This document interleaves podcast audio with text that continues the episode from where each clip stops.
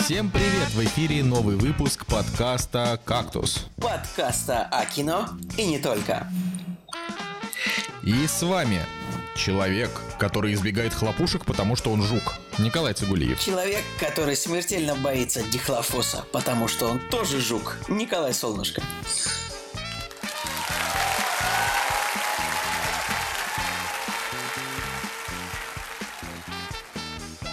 Сегодня в «Кактусе». Роберт Редфорд уходит на покой. Сериал «Чернобыль. Плюсы, минусы и достижения». Морально устаревшие обсуждения. Николай трут лампу и за завод. Хидео Кадзима разродился трейлером для Death Stranding. Годзилла. Король среди монстров. Шут среди критиков. Вот так вот, Николай. Вот так вот, Николай. Что, что ты Я всегда в смеешься? таких странных чувствах после прочтения вот этих вот заголовков, как будто бы какая-то телепередача записывается. Да-да-да, знаешь, это, это вообще очень смешно, как будто, как будто, а, как будто он, мы, короче, наняли копирайтера, и он, прав- правда, не очень хорошо справляется Будто у нас со своей есть какой-то задачей. продакшн, знаешь, типа. Да-да-да, и знаешь, это такой просто очень слабенький продакт. И вы, понимаете, что вот эта вот шутка, э, типа Годзилла, король среди монстров, ну, так называется фильм, э, шут среди критиков, и изначально у нее был еще более убогий вариант, типа Годзилла, а король-то голый, но мы дали по жопе нашему копирайтеру, и он придумал шутку получше. Конечно, конечно. Ух, наш копирайтер вообще, гоняем его просто как нелюди. Вот. И, и на самом-то деле... придумываем эту чушь. Нет, у нас есть копирайтер. Ладно, короче. Годзилла, король среди монстров. да. На самом деле мы просто так начали, для того, чтобы нам было с чего начать. А, У Годзиллы 47 метакритик. Фильм просто разнесли к чертям собачьим. Да Говорят, я что не, он не согласен, тупой. что его разнесли. 47 метакритик это более-менее, это нормально для такого боевичка. Ну, конечно, не Хеллбой. Ну. Но вообще, что значит, это ненормально для такого боевичка. Ты видел, какие там были, просто, какие там были Great Expectations? Ну ладно, у Вообще. первой Годзиллы 62 действительно, конечно, она была получше, а у критиков лучше восприняли. Да дело даже не в этом. Дело в том, что там просто трейлеры были, ну, прям эпик. Да, ты то есть там и... вот у, у- у- у второй Годзиллы у нее какая-то невероятная проблема. Во-первых, она меня, они, они вот реально, в обращении на, на Warner Brothers, они просто затрахали весь интернет своими трейлерами. Я не знаю, почему их было слишком много, во-первых. Во-вторых, У, у второй? Да, у второй. Во-первых, трейлеров было слишком много везде, мне так показалось. Ну, не знаю, или это таргет в интернете так работает, что я просто везде натыкался на трейлеры Годзиллы. Это раз. Потому что, Николай, ты... Николай, если ты будешь каждый день гуглить Годзиллу, может быть, поэтому тебе будут вылезать трейлеры проблема в том, Годзиллы. что в трейлерах показали слишком много сюжета. Это просто... И как бы... Вот ну, то есть в трейлерах показали, я так понимаю, всех монстров, которые будут в фильме, и мне уже не так интересно. И еще проблема. Перед «Мстителями» шел долгий IMAX трейлер Годзиллы, в котором была просто одна 5-7-минутная сцена битвы Годзиллы с монстром, с другим. Не знаю с каким, но... Это, конечно, прекрасно все, но у меня уже ощущение, что я уже посмотрел фильм. Я даже не знаю. И третье, это слишком серьезный пафос вот этой подачи, того, что это король монстров. Ну, как бы... Ну, Это, вот я недавно не видел такого пафоса э, в подаче фильма. При всем потом, Слушай, Николай, ну пора уже том, просто- что первая часть была слишком серьезная, то есть там типа все персонажи на, на полном серьезе весь фильм ни разу не пошутили о том, что у них гигантские динозавры, и типа они везут на поезде ракету. Как бы не, не было ни одной шутки, не было ни од- ну, то есть не было ни одной улыбки. Фильм был слишком на серьезных щах. Вот кажется, я теперь начинаю понимать, почему вы с Анастасией так фанатеете от Тихоокеанского рубежа. Потому что каким бы плохим он ни был, там хотя бы Ну, шуток типа, там было народ, много. Как бы там вообще персонажей нужно как бы награждать какой-то самоиронией в любом случае. Потому что Это правда. особенно Да. если в фильме, блин, роботы дерутся с монстрами. Это э, же тупость. Не бывает Ну, монстров. что ты тут сделаешь? Я говорю, надо смириться уже с тем, что ни у Warner, ни у Warner, ни у Universal не получается сделать свои киновселенные. Universal попытались, запустили там мумию, провал. э, Warner Нет, вообще, попытались. Universal, конечно, это, конечно, была блестящая идея попытаться запустить киновселенную на основе Тома Круза и Рассела Кроу, актером, которому уже за 50. Ребят, Слушай, ну это вполне реально, если бы там был более-менее хороший сценарий. Хотя я еще раз повторюсь, я посмотрел мумию и в целом-то, ну, на, на- на один раз как бы нормальное кино, просто, ну, что-то не вышло. Ой, ну я, правда, я, я как А, раз таки Годзиллу 2 не а в итоге-то... до трейлеров не А ждал, в а, итоге-то сейчас вот Universal, они что, они в итоге передумали это все снимать или что там? Ну да, ну, да, ну а что снимать, там денег нет. Ну, то есть, у них там была какая-то фотосессия же, вот, прям, там вот они сняли там Джонни Деппа, Рассела Кроу, Тома Круза и еще кого-то вот, э, типа, ну, Ну что-то... ну не могли же они, типа, вот просто сделать фотосессию и больше не снимать, типа, Николай, ну а- организовать фотосессию стоит там 2000 долларов, организовать фильм стоит Вот, 200 значит, вот я смотрю, долларов. есть вот есть это самое, есть фотография. Э, Слева стоит Рассел Кроу, дальше Хавьер Бардем, Том Круз, Джонни Депп и София Бутелла, если не ошибаюсь, так кто актрису зовут. Может быть, я путаю с кем-то другим. Э, Вот, ну н- и все. И вот больше не будет этого фильмов всех. Николай, я, конечно, понимаю, что ты фотограф, и для тебя как бы факт сделанной фотографии уже Да. очень много значит. Если они сфоткали... Но- нет. э, Ну хорошо, в мумии кто был? Рассел Кроу и Том Круз? Рассел Кроу, Том Круз и София Бутелла. Значит, Хавьера Бардема и Джонни Деппа не было. То есть они просто пофоткались и все, больше ничего не будет. Да. Молодцы. Ну, Николай, вот скажи, позорят, да, вообще твою профессию древнейшую, так сказать? Не знаю, не знаю, Профессия что сказать. А, в 19 Николай. Древнейшая профессия твоя. А, как я, да, пошутил, что Николай Солнышко пустит? Ладно. Да, ну это, это хорошо, хорошо. Да, кто, кто ж спорит? А, Ладно, Короче, я обещал тебя не ну, оскорблять. про- я про- обещал про тебя это не всё? оскорблять сегодня, так что не буду. Не-не, ты можешь, ты можешь меня ос- оскорблять, ты просто, ты, э, как это называется, просто, как это сказать, я, я, в общем, пообещал Цигулиеву, что я вы- выгоню его из подкаста, если он э, будет на каждую мою фразу говорить, что ему это неинтересно, потому что, потому что, когда мы с ним записываемся вдвоем, мне больше некому об этом рассказать, ну, типа, если уж ему Типа, неинтересно, то что, Ну, выгонишь, сам собой, что ли, выгонишь. В гостях хорошо, как говорится, а дома лучше. Ну да. А, ладно, а, тут еще, еще новостишечка, такая новостюлечка, я бы сказал. А, что, Новостичка. значит, новостичка, да. Значит, э, Новостеночек. Новостеночка. Человек, которого зовут Джордж Мартин, ну не настоящий, конечно, запустил петицию с требованием отстранить Дэвида Бенниофа и Деба Вайса а, от Звездных войн. И уже подписал ее 25 200 человек. Вот. 25 210, пока мы с тобой разговариваем. 201, 212. Николай, Сейчас, слушай, подожди, мне нужно популярно. написать Enter на этой петиции тоже. Что Ну, написать? что, подписаться тоже нужно. Да не, ну, как бы эти петиции, я сомневаюсь, что они сработают. Я удивлен то, что как-то вот хейт в интернете сработал, э, и люди сказали, ладно, мы нарисуем другого Соника.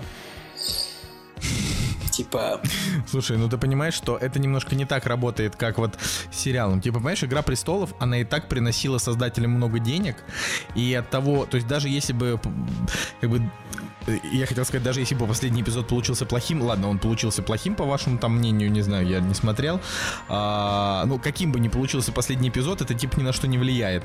А вот... э, тем более, он стал бы- рекордным по количеству зрителей, как бы, за всю историю. Ну и да. За всю Как, историю как бы HBO. то ни было. Так что, понимаешь, а с Соником-то другая ситуация. Людям не понравился трейлер, они не пойдут в кино, и все. Нет, Как бы, ну, понимаешь, самые, самая зл- злобная форма протеста, вернее, самая злобная, самая, самая губительная форма протеста, это просто молчаливый протест. Ну, типа, знаешь, вот а, кто-то может ну влепить да, тебе вот дизлайк, нас, но ты знаешь, что вот он... у нас в России вот так вот молчаливо протестуем уже э, много лет, и у нас ничего не меняется. Не, ну это, э, понимаешь, это не тот протест, который, который работает. Смотри, мы молчаливо протестуем, а потом идем на выборы и голосуем за тех, за кого надо, понимаешь? А тут э, другая ситуация. Вот типа ты посмотрел трейлер, тебе не понравилось, ты там, я не знаю, влепил дизлайк, не пошел в кино, все, понимаешь, вот, вот уже минус там 10 долларов, которые они получили. То же самое там с видеоиграми, знаешь, там, например, вот тебе не понравилась игра, еще ее критики подразнесли, ты просто молча не потратил на нее 60 долларов, вот и все. Не, ну Так это- так это и работает. понятно. Но да, как бы с Игрой престолов, как бы под, под последнюю серию уже ничего не поделаешь. Мы все получили ужасный финал, как бы, и до сих пор меня бомбит. Просто когда кто-нибудь начинает говорить рядом об Игре престолов, меня до сих пор бомбит. Знаешь, меня до сих пор бомбит, что люди, что, что, что люди все еще очень злобно реагируют дизлайками, если я что-то в своей телеге напишу про, про там Игру престолов. Но это ладно. А, в общем, в общем, э, просто меня, меня сам факт этой петиции ни капельки не удивляет. А, очевидно, что много она не соберет просто потому, что люди уже все, весь свой гнев выкатили на ту петицию. Я не знаю, нет, нет, но если есть пересечение типа фанатских баз, вот если э, как бы типа фанатская база Игры престолов пересекается с фанатской базой Звездных войн, то вот именно эта часть она должна максимально топить за то, чтобы два брата акробата Бенниофф и Вайс, ну, типа, не писали ничего, не писали э, сценарий для Звездных войн, потому что, в принципе, понятно, что следующая, вот эта часть Звездных войн, которая выйдет, она как бы соберет уже меньше сильно, чем последние, чем последние джедаи, то есть Звездные войны 9, они там соберут, наверное, с трудом, с трудом за миллиард. При том, что седьмые собрали два, шестые, э, восьмые собрали там наверное, миллион, миллиард четыреста, я думаю, не помню точно. Ну вот, вот такие Звездные войны, которые выйдут, вот они прям мало соберут, потому что, ну, как бы люди реально не согласны. Слушай, ну, может быть, они, может быть, они много соберут, потому что это все-таки последняя серия. Все, все финалы всегда собирают неплохо. Вот, но, короче, неважно. Ты понимаешь, Сейчас это в том, так. что а, вот это такая э, трилогия, на самом деле, такая получается этих Звездных войн. Сейчас сидел и думал о том, что я даже, ну, я не понимаю, кто там с кем воюет, типа. То есть... Не, ну почему? Первый орден. Ну, первый орден а, был. Про, у против них вроде повстанцев. был какой-то злодей, которого вот убили, получается. У них был какой-то лидер, Смотри, которого пер... убили. Ну почему? Я говорю, первый орден против поста- повстанцев и Кайло Рен против э, этой, короче, девушки. Ну вот кто-нибудь верит, верит кто-нибудь, что Рэй. Кайло Рен типа не станет хорошим в конце девятого фильма? Вот. Не станет хорошим. Вот стопудово Кайло Рен, э, он, он если и станет немножко хорошим, то он умрет. Ну, типа, он, он может стать таким же хорошим, как Дарт Вейдер, знаешь, типа, стать хорошим ненадолго и ну, умереть. Вот так и будет. Но это не считается. Будет. Вообще, короче, вот просто, ну, я считаю, что вот именно э, эта трилогия, она как-то вот в итоге, она, скорее всего, она проваливается именно по, даже по, по сюжету, потому что э, вот как отдельные фильмы, они, ну, в принципе, более-менее, а вот сюжет общий какой-то вот ну вот его нет, мне кажется. Николай, у тебя 10 из 10 стоит последним, ну, этому, я же говорю, джедаем. Я не знаю, что ты, что раз, развыступался. А теперь я, я просто теперь осознал. Я осознал, что это же трилогия. Я просто никогда не думал о том, что это будет трилогия. Я думал, что это вот, ну, будет сейчас, сейчас фильм там 9, потом будет 10, потом 11, как бы это вот как-то вот... Я не думал, что это будет трилогия, как бы, вот, как бы, который будет типа отдельный сюжет. Я не, дум, не смотрел через такую призму ни разу. А вот сейчас я понял, что ну, ну, подожди, а, ну ладно, неважно.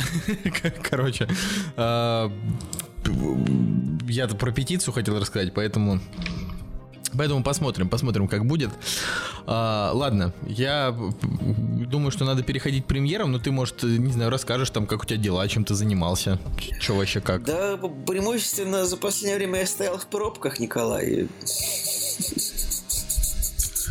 Ну, я даже не знаю, И как там пробки? Да не очень, типа, люди сигналят, недовольны, что пробки. Пишут на Ян... пишут, э, э, ну знаешь, типа, ты, наверное, никогда не ездил по Яндекс Навигатору, но если бы ты ездил, то там можно писать комментарии, что происходит на дороге, и там все, все очень недовольны, типа, все хаят губернатора и президента, и все. Вот. Серьезно? Ну, да. А, ну, а я вот вернулся из, из города-героя Гонконга. Вот. Э, я что-то ржу, как ты подхватил. Знаю, под, ездил... Подхватил ты у меня эту фразу, что, то, что он город-герой. А, а ты знаешь, Николай, нас когда там вез гид в автобусе, ну, типа, мы на конференцию ездили, и он как бы рассказывал про Гонконг, э, что там вообще из себя город представляет и так далее. Он его тоже назвал город-герой. Мне кажется, что это просто какая-то, знаешь, такая тупая русская шутка, называть любой город город-герой. Ну, это, да. ну, типа... Я просто считаю, это на самом деле, Первое, это просто, на, на самом деле, это вот, это, это не то, что шутка, это изначально абсурдная фраза «город-герой». Ну, то есть... Нет? То есть это абсурдно звучит. Ну, ну почему? Не, ну, как бы это же не просто так пошло, то есть есть же действительно там города, в которых там жители э, там защищали и так далее. Но просто называть, называть город-герой типа на русский манер любой город, это очень смешно. Знаешь, там приезжать какой-нибудь Ханой, который просто, ну, не город, а жопа. Понимаешь, приезжать в него и типа город-герой Ханой. Да нет, ну это же абсурдно. Ну как город может быть героем? Типа, вот ладно, человек может быть героем, но город как это может быть? Короче. А знаешь, Николай, сколько городов героев? Сколько в России городов-героев? Сколько? Ну, угадай. 27. Меньше, их 12. Мурманск, Ленинград, Смоленск, Москва, Тула, Киев, Волгоград, Керчь, Новороссийск, ну, скажем так, Одесса, Севастополь и Брестская крепость. Ну, то есть я даже назвал тут три города, которые как бы не в России находятся, но всего... Которые вообще никакого отношения к России не имеют. Ну да, Минск О. и Одесса. Я как бы... Минск, Одесса, Брест, Киев. Это, да. Да. А, я, конечно, понимаю, Николай, что ты среди этих людей, которые хотят захватить вообще все территории, которые принадлежат не России, но пока, пока они не наши. Вот. Ладно, переходим к премьерам.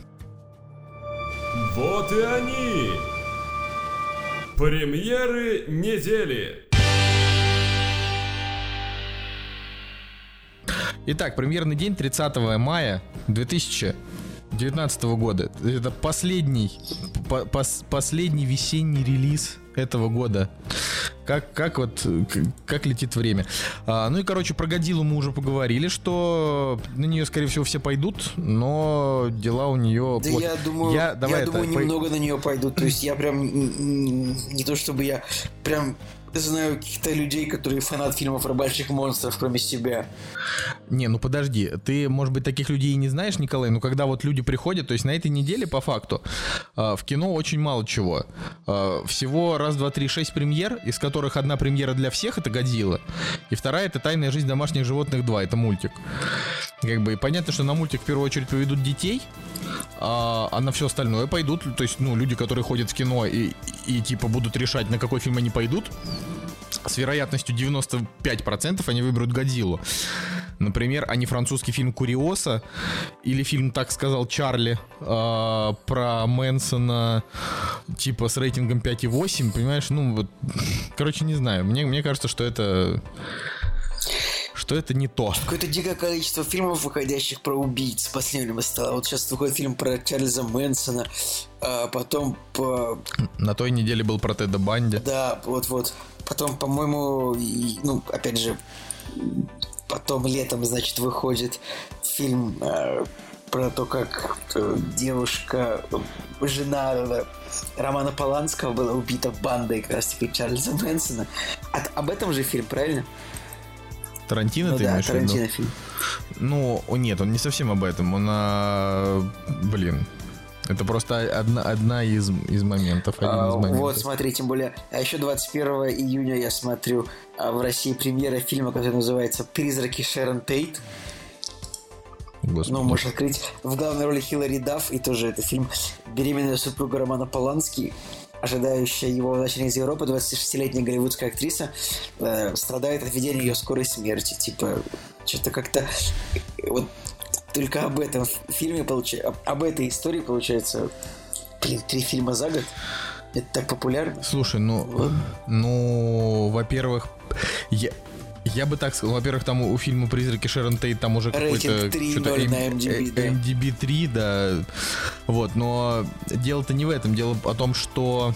О том. Дело в том, что э, просто Мэнсон же умер, ну, там, год назад, да, или два, я не помню. Ну, в общем, не так давно он умер. Э, и просто киношники такие, блин, ну, давайте тогда снимем про него несколько кинчиков. Вот и все по, во время его жизни-то не очень много было фильмов вообще, в принципе, про, про него, про всю эту историю. Да на самом деле, ну, американцы, они типа смакуют всю часть их истории, да, которую можно. То есть они просто... Э, я... Давай, давай, скажи, что у американцев у них мал... у них их стране всего 200 лет и мало про что снимать можно. А вот нам-то может там про Рюриковича снимать, там типа Викинг, там Табол, вот это вот все у нас вот прям кино, да, в России. Ты знаешь, да, что Табол это фильм вообще по, по роману. По роману Алексея, Алексея Иванова, Иванова, да, я вот я узнал об этом из интервью Хорошее интервью, кстати. Ну, А, нормально. но я просто, я скорее о том, что, ну, типа, они там про 11 сентября сняли овер миллион фильмов. Конечно, это там крупнейшая трагедия в США, но тем не менее. что, типа, знаешь, Алексей Иванов, вот, ну, как бы вот так вот, э, ты вот знаешь, да, что человек, который написал Глобус пропил, и как бы думаешь, что это должен быть какой-то такой простой человек, более-менее из народа, он такой, ну, я живу в Манчестере, люблю Амстердам, одежду мне покупает стилист, как бы, и ты такой думаешь, а не пошел бы ты в жопу, Алексей Иванов, ну ладно. Николай. Алексей Иванов, во-первых, это заслужил, во-вторых, ну, я, я не знаю, мне «Географ Глобус» не понравился, ни книга, ни в целом фильм, ну, как-то я... Эта история меня как-то не, не захватила. Но что-то, знаешь, видимо, есть какая-то русская душенька в этом во всем, что людям прям нравится. Мне кажется, Вот, что любой человек, а- которому одежду покупает стилист, должен пойти в жопу, нет? Блин, А? Николай, я разжигаю, а? разжигаю, да? Да, это самая классовую вражду. Да ты, ты, ты вообще знаешь, как этот... э, то есть, понимаете, да, что э, классовую вражду разжигает э, потомок, э, с одной стороны, Лермонтова, с другой стороны, Столыпина. То есть, как бы человек, типа... Зачем э, ты вот из- этого... из- Это вообще какое-то отношение мой бэкграунд имеет к этому всему. А вот ты, а вот ты потому что, а, значит, как это, пре- предки у тебя, собственно, ин- интеллигенция, а ты топишь за крестьян. Вот это вот, мне кажется, они бы не оценили. Вот. А, Ладно, а, тайная жизнь домашних животных 2, Николай. Ты первую эту часть смотрел Нет, вообще? Конечно, это тупое говно, скорее всего. В смысле, это очень крутой Правда? мультик. Вообще, вообще просто невероятный. Я, я с первой части, а, я, ну, я вот, я вот как сейчас вспоминаю, я просто так с нее угорал. Вообще, вообще невероятно. То есть, я последний раз так смеялся, наверное, а, вот, э, на тот момент, когда она вышла, это было в шестнадцатом году. А, я помню, что вот до этого я так смеялся только на третьем Мадагаскаре, потому что там совсем он конченый. Ну, то есть, ну, вот там вообще юмор сумасшедший. На самом деле, ты же собачник, тебе нужно смотреть «Тайную жизнь домашних животных». Там очень хорошие, там, во-первых, реально смешно, ну, юмор прям хороший, качественный, во-вторых, там просто много шуточек там про песиков и так далее, они там все милые такие, туда-сюда, что-то бегают, хвостами крутят. Это ли не то, что тебе вообще, в принципе, нужно по жизни, Николай, чтобы вокруг бегали собачки и радовались? Я на самом деле просто бывает по вечерам открываю Инстаграм и типа это, это знаешь, этот вот раздел там, где лупа. Ну, то есть, нажимаешь, и там просто, ну, типа, возможно, интересно для тебя. И у меня там в основном видео с животными. Там какие-то собаки, там, такие таксы, корги играют. Там, типа, такса играет с утятами, корги бегает за зайцами. То, все, знаешь, там, типа, э, какие-нибудь, там, бигли бегают по пляжу, таксы бегают по лесу. Там таких видео реально очень много. И ты просто сидишь, смотришь. Вот я прямо сейчас открыл и сразу наткнулся на видео, где такса бегает по пляжу. Вот прям это успокаивает. Короче, посмотри «Тайную жизнь домашних животных 2». И Ну, такса еще и это- встала на задние лапы. Так что можно вполне обойтись без мультфильмов, когда так много прекрасных видео в жизни с животными. Да ты просто постаревший зануда. Ты уже ви- видяшки с этими, э, с животными. Вместо того, чтобы идти на нормальный, э, как-то пацанский мультос, знаешь, Я вообще. так и знал, что Подругу я так и знал, свести. что после слова нормальный поешь слово пацанский, потому что как бы эти слова идут друг с другом. Типа нельзя произнести слово пацанский без слова нормальный. Никак. Это знаешь, это как, ну, нельзя купить типа картошку без там соуса, без сырного, условно. Да? Ну ты же не, не- никто же не покупает картошку вот так просто. Она же ну безвкусная. Она же как жвачка. Ее же можно есть только Конечно. с соусом. Вот. И также нельзя произнести слово пацанский без слова нормальный. Вот никак. Типа, скажи, Кстати, про, про картошку с соусом. А, Мы тут, мы в Гонконге, типа, так как люди, в общем-то, нищие, жрали в основном в Макдаке. Вот. И я тебе скажу, мне очень понравился э, гонконгский Макдональдс. так мы же там были я, три раза и в первую поездку. Так то было столько лет назад, что я уже и забыл. Было два года назад. Ребят, у Николая память. У Как меня, у меня память как у рыбки. Я Как вообще я забываю просто на следующий день. А, вот, но там какая была история, что там, там сейчас у них в ходу а, бургер с котлетой из креветки. Вот. И это прям реально бургер, который имеет вкус. То есть ты его ешь и вкусно. Потому что я в Макдональдсе разочаровался, в принципе, уже довольно давно. И там последний раз, когда там какая-то новинка вышла э, ну, в российском Макдональдсе, мы что-то пошли ее съесть. Я съел вот этот новый Биг Мак, думаю, господи, какой же он вообще отстойный, просто полный. Он, во-первых, дорогой, во-вторых, он еще и, ну, просто невкусный. Вообще, то есть не то, что невкусный, он никакой, как будто ты жрешь вату а, с кетчупом. Типа кетчуп чувствуешь, все остальное просто как одна вот такая вот масса такая ватная. Ну вот, а в Гонконге нормальный Да, Макдак, нормальный. Биг Мак в России, нормальный пацанский Биг Мак, а не то, что это ваш. Ничего он не Никому пацанский, не нужны хреновый ваши эти буржуйские гамбургеры из, из Единственный, Гонконга. единственный нормальный пацанский хавчик в этом, в Макдональдсе, это Макфлури. Он как был хороший, он так и остался. Как бы с Макфлури спор, он короткий. Там типа, или ты просто ешь, ее, ешь его, потому что это вкусно, или ты просто идешь куда подальше, потому что не разбираешься вообще во вкусах. Вот. А со всем остальным в Макдональдсе плохо, Николай. Что-то я не знаю. Ты, видимо, просто... Ну, кофе еще. Я, Ты, видимо, просто привык в него скажем, заезжать, Я знаешь. очень редко там просто ем гамбургер, я типа правда, там в основном пью только э, фраппе, друзья, ставьте лайк, если вы тоже любите пить не, не весьма, э, скажем так, не всецело гетеросексуальный кофе. Ну да ладно, продолжай. Да. как, как, как это, вишневое пиво. Как, как, ну, я просто люблю только вишневое пиво. Э, Как этот Ди, который в клинике, он только там этот Apple, Apple Tini, Tini. да, себе за- за- заказывал.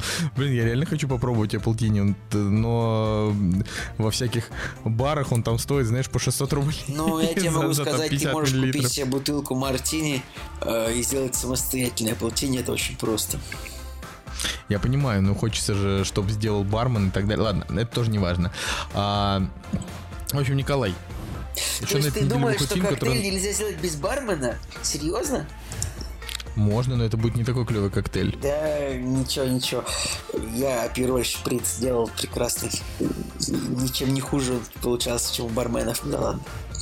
Короче, выходит еще фильм «Однажды в Америке» или «Чисто русская, сказка», а, сценарий к которому написал Михаил Задорнов незадолго до смерти. Ну Я вот, думал, то что это это- просто должен быть фильм о том, как человек ходит по Нью-Йорку и такой говорит, ну тупые. Просто ходит и, ну тупые. Нет, не так это. Я, это просто я, я, я так и думал, что ты вот э, так и пошутишь, да. А, вот, ну там в ролях, не знаю, Эммануил Виторган, Юрий Гальцев. Ну, в общем, такое, знаешь, тусовочка. Да, да я даже, да, никого кроме, кроме них ты не знаю. А, еще этот типок издаешь молодежь. А, Башка тут, да. Интересно, что у этого фильма просто нет абсолютно никакой рекламы, а все-таки Михаил Задорнов это не самый последний человек для, э, ну, типа, старшего поколения, которые могли бы как раз, ну, там, на условных уличных афишах могли бы как-то и завлечься и Ты сходить в можешь посмотреть, что у этого фильма прокатчик некая компания, которая называется «Задорное кино». Да, я вот, э, мне, мне, стало очень интересно, что вообще, в принципе, прокатывает задорное кино, э, но что-то ничего оно не я вот, да, прокатывает. я вот сейчас, я сейчас смотрю, я, я гу- погуглю, типа, об этой компании информация есть только в этих самых, а, только во всяких реестрах, типа, компания ООО «Задорное кино» и вот это все такое, знаешь. А. Ну, они просто, э, видимо, это просто такая компания, которая ну, ну, была создана для того, чтобы прокатить этот фильм.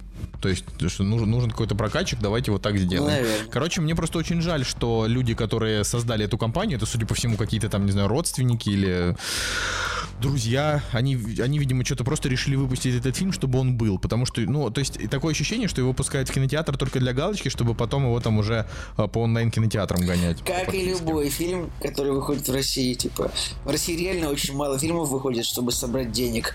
У меня вот недавно спросили, а почему же вот у нас а, снимают кино вроде... Вроде. Блин, я забыл, о каком фильме шла речь. Оно- Т-34, ну, наверное. Например, да. И, и, типа я объяснил, что под такое кино очень просто получить деньги э, как бы на питчинге фонда кино. То есть, типа, ты приходишь с такой идеей, вот смотрите, я хочу снять патриотическое кино про, про величие русского народа и мощь русского оружия. Все таки да-да-да. И как бы ты снимаешь кино, и вот сам факт съё- Просто, как бы, ну, обычно так думают, вот зачем снимают такое кино, ведь на него никто не пойдет в кино, и типа оно не заработает денег. Я отвечаю, я вам отвечаю. В случаях нашего русского кино очень часто бывает так, что финальной задачей вот в этом процессе является не то, чтобы зритель пошел на эти фильмы, а финальной задачей является сам факт съемки этого кино, сам факт получения денег на, м, под съемки кино. И съемки. То есть ты снимаешь кино, получаешь за это деньги, там получаешь как режиссер зарплату, как продюсер получаешь зарплату, все получили зарплату, фильм сняли, разошлись, типа все, все, как бы дальше его судьба уже плевать. То есть фонд кино деньги дал и все, и никого не волнует. Вот. Я не знаю, почему да. я решил рассказать, но просто недавно у меня вот спросили, почему такое кино снимают, мне важно, никто не пойдет. Я такой, ну потому что у родилась такая мысль. Да, Николай, о чем ты говорил? Да я ни о чем. Я так говорил просто о том, что о том, что на этой неделе ничего, ничего как бы больше интересного не выйдет, поэтому Поэтому, наверное, можно заканчивать. Но просто мне твоя мысль, типа, на тему, что какие фильмы там в России делают э, в, в целом, очень обидно, что у нас у нас, типа, очень, очень много сил э, не только на военное кино, да, тратится, но у нас еще, типа, там от одного до двух раз в год выходит э, какой-то такой, типа, блокбастер. Да не, не, нет, я вообще не об этом. Космос, спорт и война это то, что у нас всегда собирает денег. А, я к тому, что вот любят, типа, какую-нибудь взять какую-нибудь фантастику или какой-нибудь рассказ какого-нибудь российского писателя, или, может быть, за основу взять какой-нибудь там э, иностранный там рассказ, неважно. Э, потому что, ну, типа, взять за основу какой-нибудь иностранный рассказ, ну, не сказать, что, что он взят за основу, и просто снять, типа, фильм. Э, вот, и, типа, вып выпустить, выпустить этот фильм, и, ну, это как, знаешь, какие-нибудь танцы насмерть, там, условно, там, или какая-нибудь мафия, игра на выживание, ну, вот такие вот фильмы, да, э, которые до сих пор продолжают выходить, и они продолжают проваливаться. То есть такое ощущение, что Ночной и дневной дозор это были типа единственные фильмы в жанре типа не война, не э, там ну, не война, не, не космос и не спорт, а, которые там собрали денег и людям понравились, понимаешь? Потому что как-то, ну, все, все остальное как-то ну, что-то идет честно, очень мимо. Кроме движения вверх, я как бы особо, да, не вспомню, честно говоря. Чего? Что, спортивных фильмов? Нет, ну, Да не, ну, Николай, фильмов, ну, там легенда, легенда номер 17. А, много денег там. собрала? Экипаж, да, конечно, очень много денег. Экипаж. Т-34 очень много денег собрало. А, да я не знаю, ну просто... Да все фильмы про спорт, космос и, и войну собирают более-менее нормально. Редко какие проваливаются. Проваливаются только те, у которых нету либо господдержки, либо... То есть ты мне хочешь да, сказать, нет... что «Салют-7» и «Время первых» окупились в прокате? Ну да. Конечно, так там бюджет не очень большой. Ну смотри, «Салют-7» бюджет 400 миллионов рублей, сборы в России 640 миллионов рублей. Это как бы, ну... Нормально. Ну это не не сказать, ну, это, конечно... чтобы он прям уж так окупился. Вот так уж честно. Но, э, Николай, а, а еще онлайн это не это самое. Это не, э, не, не утомленные солнцем 2 и 3. Это я с тобой согласен. Да.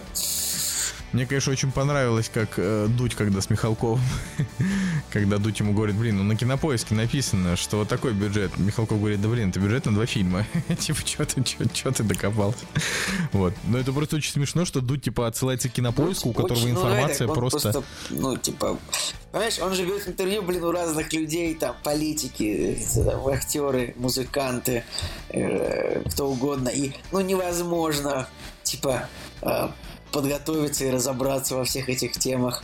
То есть, если бы он хотел точно узнать бюджет фильма, например, нужно было зайти на более узкий сайт, типа, э, называется кинометра.ру, называется э, бюллетень кинопрокатчика, это издание, и там можно вот прям очень четко узнать вообще все по цифрам, то есть прям очень сильно. Вот, например, посещаемость «Утомленный солнцем 2», типа кассовые сборы в России 41 миллион 832 тысячи рублей, зрителей 200 тысяч человек, да, и чуть-чуть пониже. Короче, вот, вот этот сайт нужно смотреть, если прям нужно прям лучше в цифрах ориентироваться. Кинометр.ру. Так что, так что слышите, Юрий, э, берите, пожалуйста, пример с правильных пацанов и информацию берите из проверенных источников. Нет, чтобы вот вот так делать, а не гасить Никиту Михалкова вообще ни за что не про При всем при том, даже если уменьшить в два раза бюджет, э, как бы, ну, вот этот самый бюджет на два фильма, то там все равно сборы будут примерно четверть от этого всего. Короче, про прощаемся с премьерами. Сегодня немного, пошли уже с тобой дальше обсуждать. «Кактус» — подкаст о кино и не только. Николай. Так. Вот я специально не стал переслушивать подкаст, в котором ты рассказываешь про фильм «Завод». Специально. Хоть я и посмотрел фильм «Завод» Юрия Быкова. Мне нужно, чтобы мне объяснили, почему у этого фильма были такие высокие оценки на старте и такие неплохие оценки, в принципе, остаются сейчас. Ну, типа 7,2 э, при 24 тысячах оценок, когда фильм-то ну, ну максимально потому слабый. что Дмитрий Быков, э, фу, Юрий Быков, Дмитрий, Бык, Юрий. Дмитрий Быков это писатель. Это писатель. Позорная оговорка, ну ладно. Потому что Юрий Быков режет правду матку, показывает вот как вот в России на самом деле, как вот богатые богатеют, а бедные, бед... Так ничего а не показал. беднеют, Ничего не показал. вот заводы закрываются. Ничего в этом фильме нет. Да я- да я шучу. Вот я тебе говорю. Типа. Ну, потому что это просто крепко, крепко такая, по-моему, это крепко сбитая такая драма с, ну, короче говоря, понятная история. Короче говоря, Николай, Ну. 110 минут в фильме сначала показали э, завод и как работяги на, на нем работают. Потом пришел э, Андрей Смоляков и сказал, я его закрываю. Следующий кадр, мужики такие, надо ограбить. Э, они- один сказал, надо ограбить, другие говорят, нет, мы не будем. Потом, значит, одну минуту или две показывали семейные драмы. У одного жена там, значит, спит с соседом, у второго просто большая семья, и, значит, на него жена или кто там, она ему дочка, не знаю, как там какая-то женщина, просто смотрит тяжелым взглядом. Следующий кадр, э, молодой чувак ухаживает за, там, не знаю, больной матерью, и вот просто это вот такая вот, грубо говоря, история каждого из этих героев, она максимально трагичная, да, и главный герой вот этот вот Седой э, просто не спит ночами, потому что там, не знаю, ведь воевал, да, и его просто трясет. И вот на следующий день они такие, ладно, давайте соберемся и сделаем это. Следующий кадр, они его взяли в плен, и дальше просто у них ничего не вышло. И вот, и вот как бы этот так, э, так фильм-то пустой, в нем вообще ни А что хрена тебе не нравится? просто- Там тоже есть надрывы всех не персонажей. Там есть, Не-не. показывается там, как несколько персонажей, кто-то готов дойти до конца, кто-то пасует и все такое. Там нормальная криминальная драма. Это такой, на самом деле, это чем-то даже, ну, мне чем-то даже бумер напомнил. То есть это такой бумер десятых годов, знаешь. Вот. Ну, блин, ну, во-первых, во-первых, я не являюсь поклонником фильма «Бумер», вот так вот, да, потому что он мне тоже показался пустоватым. Во-вторых, в этом фильме просто не хватает ни, ни сценария, ни диалогов, ни монологов, ни вообще действия, ничего. То есть, по факту, они просто, э, а- опять же, когда Быков там изнывает, что вот там фильм, не знаю, ничего не собрал, мы там, значит, там инвесторы, вот это все, да, что там снимать-то вообще, там дв- две декорации за весь фильм. Завод, который там какой-то, наверное, заброшенный, они там ночами снимали за 50 рублей да нет, завод понимаешь? не заброшен. Я помню, там это действует, Ну, я просто говорю. завод. Там по ночам, правда, снимали они. Ну вот, понимаешь, по ночам снимали, говорю, заплатив сторожу 50 рублей. А ты думаешь, ну- сколько по-твоему стоит съемочный процесс? Это дорогое дерьмо, куча актеров, световиков, режиссеров, монтажеров. Это вот все дело. Это очень дорого. Так, не- так и актеров там тоже было не то чтобы очень много. Блин, понимаешь, я тебе говорю, мне типа вот мне в этом фильме, ну, ну вот я понравилось буквально пара про- Я бы сказал про пустой. завод так, что типа это вот м, фильм о том, как Дмитрий... Да что же я хочу Дмитрием Быковым Юрия Быкова назвать? Прости, пожалуйста, режиссер Юрий Быков, что я вечно называю тебя Дмитрием Быковым. В общем, э, это фильм о том, как Юрию Быкову, режиссеру Юрию Быкову показали, что можно снимать с квадрокоптера. Типа там очень много Да-да-да, да, это- это- эту шутку я помню. это очень много моментов, где он летает. Не знаю, мне понравилось. По-моему, неплохая криминальная история. Как бы она даже по-голливудски весьма выглядит. Типа я бы... То есть... Я не, тебе просто, ты, Ну- ты просто посмотрел его уже вот после того, как наслушался всех отзывов, что он классный. Типа ты такой, ты, ты, ты, вот- ты вот вечно ты вот ожидал такой, давайте, давай фильм, покажи мне, что ты классный, такой, как о тебе говорят. Обычная ловушка а, фильма, о котором ты много наслышался, скорее всего. Да, это, это, Серьезно. это фигня, это все. Фигня. Я ждал от него просто крепкой картины. Ну, то- как минимум. Ну, понимаешь, ну, когда, ну она не Она крепкая, крепкая. она очень хрупкая. Да нет, она крепкая. Э, Да не крепкая. Креп- Ну вот я говорю, просто вот подумай. а, в принципе, м, типа в этом фильме случилась там одна перестрелка. В этом фильме каждому из персонажей дали примерно по 1-2 минуты для того, чтобы они как-то обозначили свою позицию или показали их драму. Ну, то есть тут как бы ни один из этих героев, он типа несч- несчастлив. Они просто все, вот и, и те, кто пытаются, значит, ну, типа, вызволить этого типа, и те, кто, значит, его держит в плену, они все абсолютно просто несчастные мужики, да. Вот. И как бы, ну как это сказать, это как, это как если бы... м, Так ты не смотрел все остальные Ну вот- фильмы Юрия Быкова. Это так я не У смотрел, него же да. все фильмы Я не такие, смотрел. типа, все плохо и, и будет еще хуже. Нет, ты типа. Нет, понимаешь, тебе? а я не, я не против того, когда мне показывают, что все плохо и будет еще хуже, но я в этом фильме просто не поверил, что все плохо, понимаешь? Они очень мало уделили времени персонажам, а, чтобы их раскрыть. Они просто сказали, ну типа, вот в этом фильме просто показали, смотрите, у них все плохо, а теперь дальше. Дальше там у них начинается вот эта вот история с чуваком, несколько абсолютно пустых, абсолютно вообще пустых бесед. А, значит, э, там и между собой они в основном только переругивались. А, пару раз там этот э, начальник завода что-то сказал, пару раз ему ответил, э, значит, Седой. Потом чувак, который, э, значит, пришел там его выручать, выручать, значит, этого э, начальника, он там тоже парочку каких-то моментов сказал. Не и знаю, всё. мне кажется, То есть- что конфликт между Седым и Туманом это просто, это как бы вообще это крутейшее, крутейшее противостояние в истории кино. Это почти как Бэтмен и Джокер. Мне очень понравились их диалоги. Их диалоги, как бы их вот вот это вот их то, что их их химия между злодеем и героем мне очень понравилась. Я вообще Да, О- ох уж эта химия, О- о- ох, ох уж эти, ох уж эти полутона, знаешь, такие же тонкие, как английский юмор, который такой смешной, что почти что непонятно, что смешно. Вот уже в следующем году выйдет это самое. Ой. у- Выйдет уже следующий фильм Юрия Быкова, который называется. И тут уже он называется Сторож. Да мы это уже обсуждали. И, и сюжет начинается как 40-летний Влад живет и работает сторожем в старом санатории под снос. Ну, мы понимаем, уже понимаем, что когда санаторий снесут, он отправится как бы мстить директору санатория, который закрыл его рабочее место. Ну ладно. Блин, я правда, то есть, ну, ну, ну я не знаю, И мне очень понравился актер Владислав Абашин, который играл Тумана. И вот я вот в следующем фильме он тоже будет играть Быкова, поэтому я вот жду, жду посмотреть на него. Он классный мужик. Он классный мужик. И тот, который играет э, Седова, тоже классный мужик. Просто проблема в том, что, говорю, фильм пустой. Ты почему-то не хочешь этого признавать. Там ни хрена в фильме вообще не произошло. Они, Я то есть с он, тобой он, не он согласен. закончился, даже не успев Для меня там начаться. Они- произошло достаточно. Ладно. Ладно.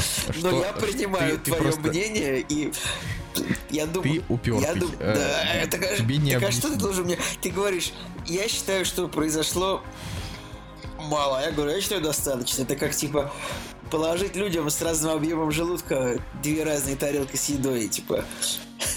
Типа, я считаю, что здесь мало, а я считаю, что я наелся, и мне много. Все, вот такая ситуация просто, мне кажется, произошла. Понимаешь, я... Ладно, у меня сегодня, у меня сегодня какие-то самые пищевые аналогии, я хоть голодный, мозаик. у меня там было про эту картошку фри проклятую, теперь про тарелку с едой. Давайте, это будет как, это будет тот самый такой вкусный, невкусный, это будет какой-то такой гастрономический выпуск получается.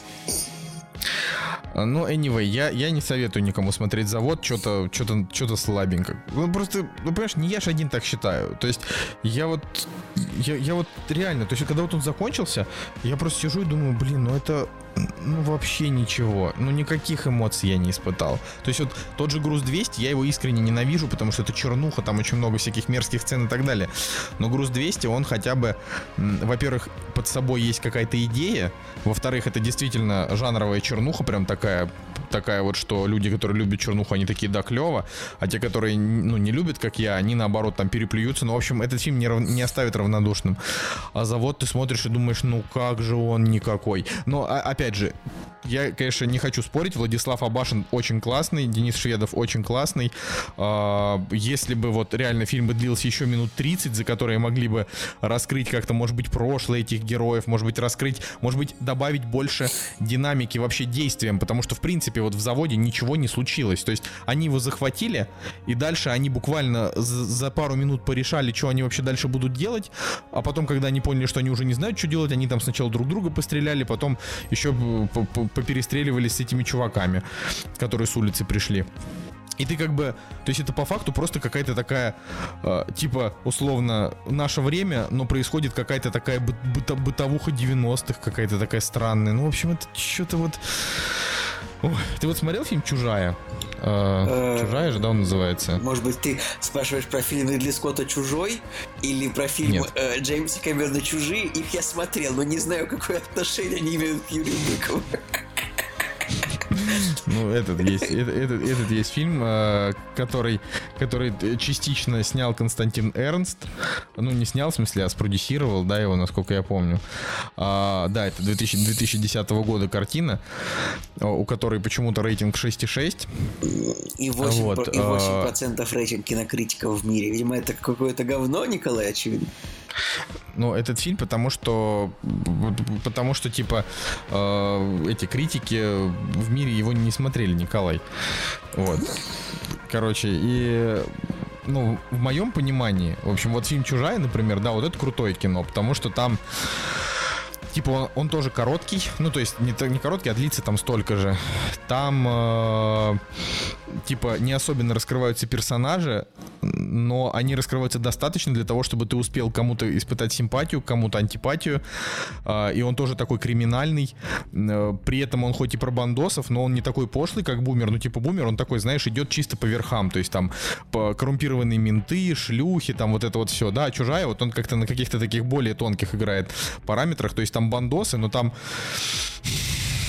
ну, я не знаю, в общем, там не романтизируется бандитизм, э, не раскрываются вот эти вот какие-то банальные темы. В общем, это хорошая картина про вот про 90-е, про братков, про вот это все дерьмо.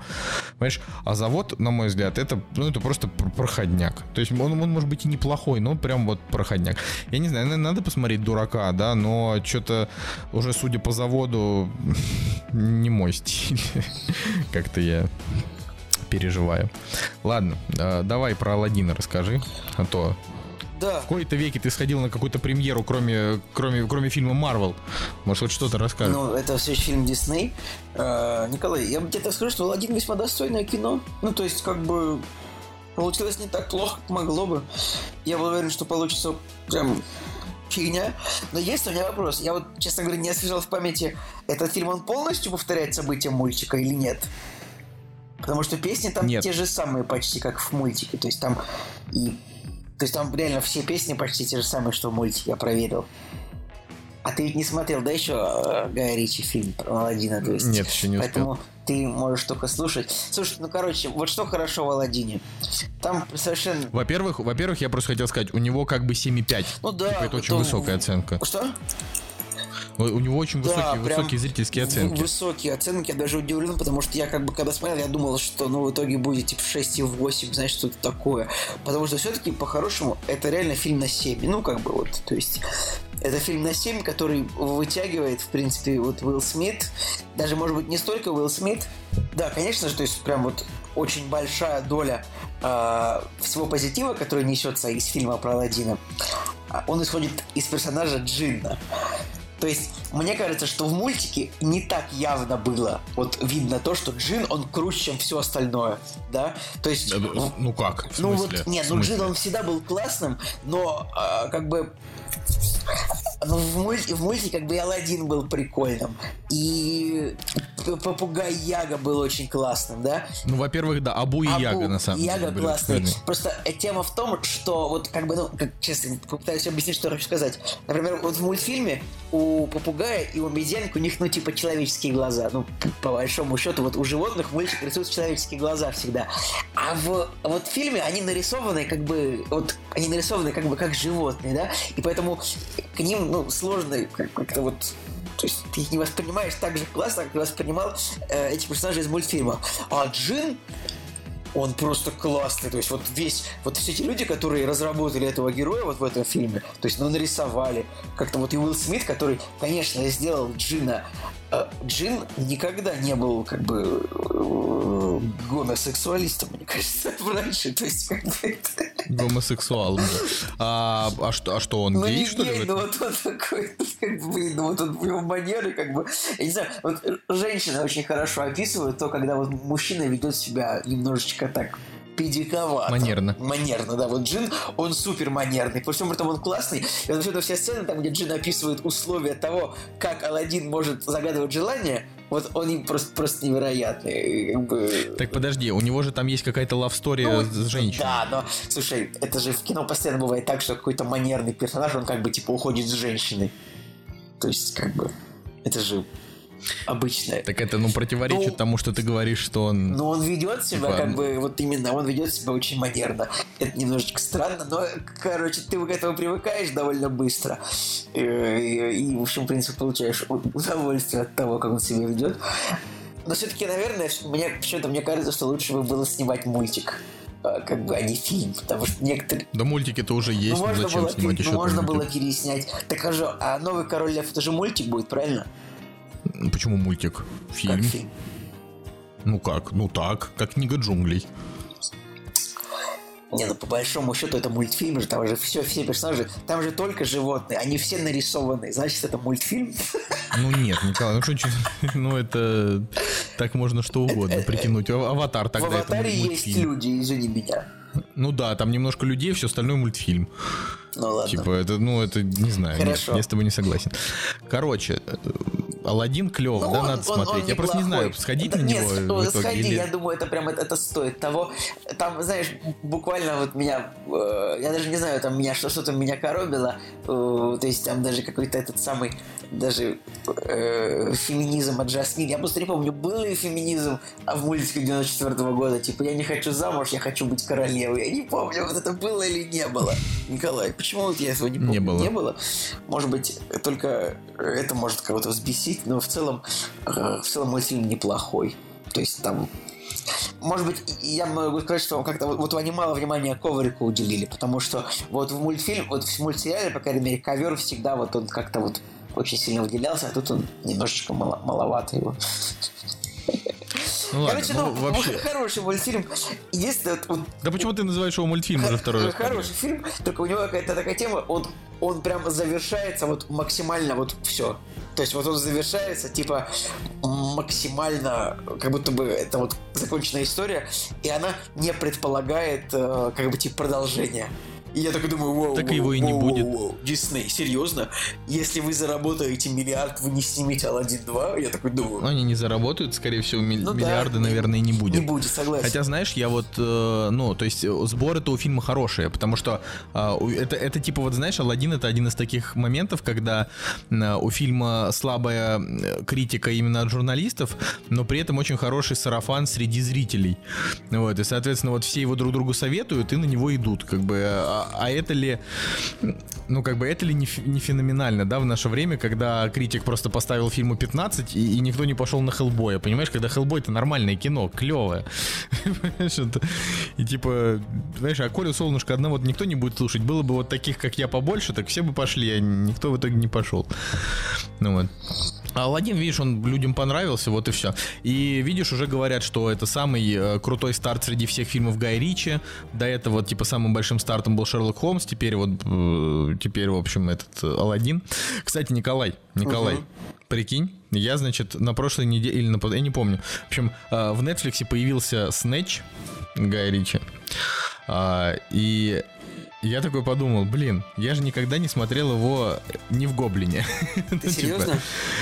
Ну да, я смотрел его только в Гоблине. Ну, потому что, ну, типа, зачем его смотреть не в Гоблине? Вот, и я начал смотреть его не в Гоблине, и мне, и, и мне, не- ну, не то, что мне не понравилось, но, типа, минут через 10 я подумал, нет, я, я не хочу смотреть его не в Гоблине, типа. То есть Дмитрий Пучков, конечно, превратился в кусок бе- бесполезного совкового дерьма, но э, при этом, конечно, блин, ну слишком хорошо, вот слишком хорошо был все-таки Снэч, прям вот.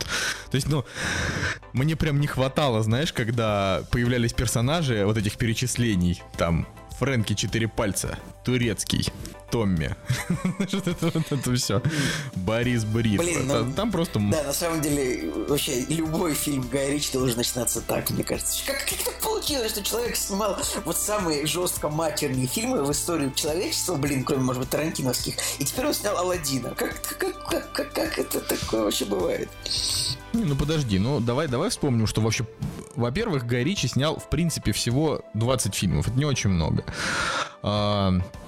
Во-вторых, даже, даже не 20, меньше, у него там еще какие-то короткометражки, видео для Мадонны, ну типа там 17 фильмов, да, он снял.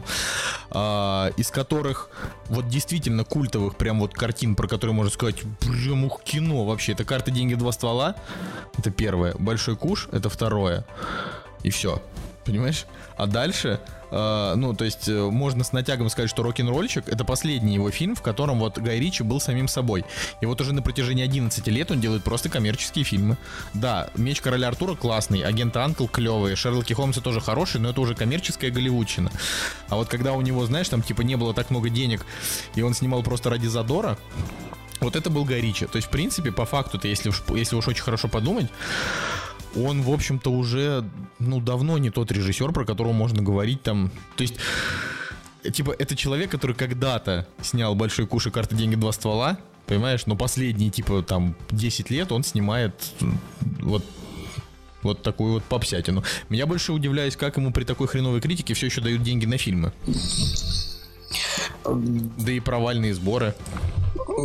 Дай-ка мне сейчас нужно тоже, я сейчас быстренько нажму. Вообще, так, давай посмотрим. Значит, Король Артур... Это, Агенты это, Антл это, провалились. Посмотри, Меч вот, Короля Артура смотри, вот Шерлоки, два Шерлока Холмса.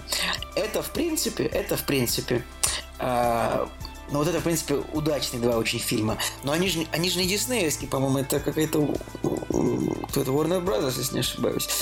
Нет, так, нет, нет, Дисней это вот Алладин его, Алладин его первый диснеевский фильм, неважно, какая разница, это Дисней или не Дисней. Ну, иногда, знаешь, тоже человек работает на одной студии очень долгое время. Вот смотри, например, да, у него провалилось, получается, все фильмы последние, кроме, а, ну, кроме Шерлока Холмса. То есть а, Король Артур так вообще он улетел просто в такой минус. Но, видимо, кому-то понравилось, понравился его взгляд на такое кино, раз взяли. Но... Да блин, ну меч короля Артура топовый Нет, он же. топовый, абсолютно. Я тоже. Я в общем, по факту, по факту Гай Ричи э, 8 лет э, просто снимал убыточные фильмы. Ну, извини меня, если тебя это волнует, то давай посмотри на Зака Снайдера. Типа, человек, по-моему, снял 4 подряд убыточных фильма э, по, э, в промежутках между в промежутках между человеком из стали и тремяста, трем, тремястами спартанцами. Это были хранители легенды ночных стражей, запрещенный прием. То есть три фильма, э, как бы, которые причем, ну, то есть как бы... Чё? Это правда, но так э, Зак Снайдер давно уже себя дискредитировал. На самом деле я вообще, э, я все еще так искренне не понимаю, почему э, вокруг Зака Снайдера вообще какая-то есть фанатская база, когда как бы человек, ну, в принципе, то есть да, он снял потрясающих хранителей, он снял очень крутых 300 спартанцев, но и то, и то это просто покадровая экранизация комикса, в которой Гай Ричи просто типа поймал стиль, как экранизировать комикс, да, и он сделал это неплохо, но когда он уже ушел в какие-то более-менее самостоятельные проекты, типа того же запрещенного приема, он сразу же поплыл. Вот. И если он даже не смог справиться, типа там с Бэтменом и Суперменом, сделал, сделав из этого какую-то просто черную тягомотину, ну я не понимаю, что вообще от него ожидать. То есть тут вопрос не в его там какой-то депрессии или в том, что там у него э, там ребенок погиб, а просто в том, что э, его талант просто под большим вопросом. Не знаю, понимаешь, а, а Горич-то он талантливый, у него, у него не, как ну, раз не все сказать, хорошо. что талант, заказ. Ладно, ну серьезно, мы сейчас будем в 500 раз, и- в 500 раз а, а, а- обсуждать э, будем обсуждать в 500 раз, в 500 раз талантливый ли Зак Снайдер. Ну, а почему, почему, бы, почему бы не обсудить? Да нет, ну это я так. Ладно, если ты хочешь еще что-то про Алладина сказать, скажи, либо идем дальше. Да, собственно, ну давай, давайте так, ре- резюмируя. Алладин, в принципе, нормально получился, то есть, как бы, вот не шедевр, как бы, вот сам по себе персонаж не- Аладдин, он как бы, ну, какой-то лох. То есть, э, реально, после фильма ты не помнишь его вообще. Ты помнишь что-то про Жасмин, что-то про Жасмин, немножко Джафара, э, много Джина, и как бы вот момент там... вот, знаешь, самое смешное в этом фильме? То, что там как бы типа есть моменты с таким э, карнавалом, и ты не понимаешь, что это какая-то культура, это восточная культура или индийская культура, или что, или это бразильский карнавал, вот там вот очень смешно, то, что ты в какой-то момент ты забываешь, так, а ведь что это за страна, где это находится, это же не, ну, и ты, вот это, типа, поймайте себя на этой мысли, что в какой-то момент вы не будете понимать, а, как вообще, что это происходит и где. А, ладно, если ты, если ты закончил с этим, а, то я тогда расскажу про фильм, который называется «Старик с пистолетом». А, Тут такая ситуация, что у фильма, в общем-то, Николай, очень я, крутой извини, метакритик. я, это в 500 раз и получается, но а, я должен тебя перебить и рассказать еще раз про Аладдина, потому что я совсем забыл, что это там же есть песни, да, И я послушал, я как бы, конечно, я смотрел его в дубляже, потому что, ну, у нас как бы, я так посмотрел, у нас в Петербурге сеансов в оригинале там было 4 в день, и как бы не очень удобно было ехать, их смотреть. В дубляже они как бы вот очень плохо спел сам Алладин, но я потом послушал, он и в оригинале поет как лошара. То есть он и в оригинале поет не, очень, очень сильно неталантливо. А, но в дубляже, в принципе, сносно поет Джин, то есть саму песню «Арабская ночь», она сносно исполняется.